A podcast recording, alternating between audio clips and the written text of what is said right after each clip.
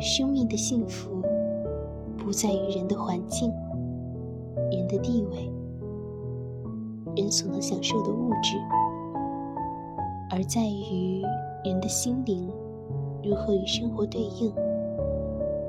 因此，幸福不是由外在事物决定的。困者有贫困者的幸福，富有者有其幸福。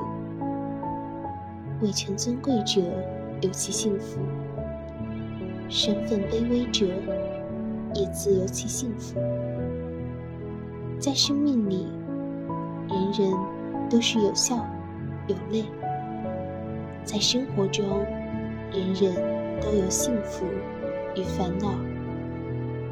这是人间世界真实的相貌。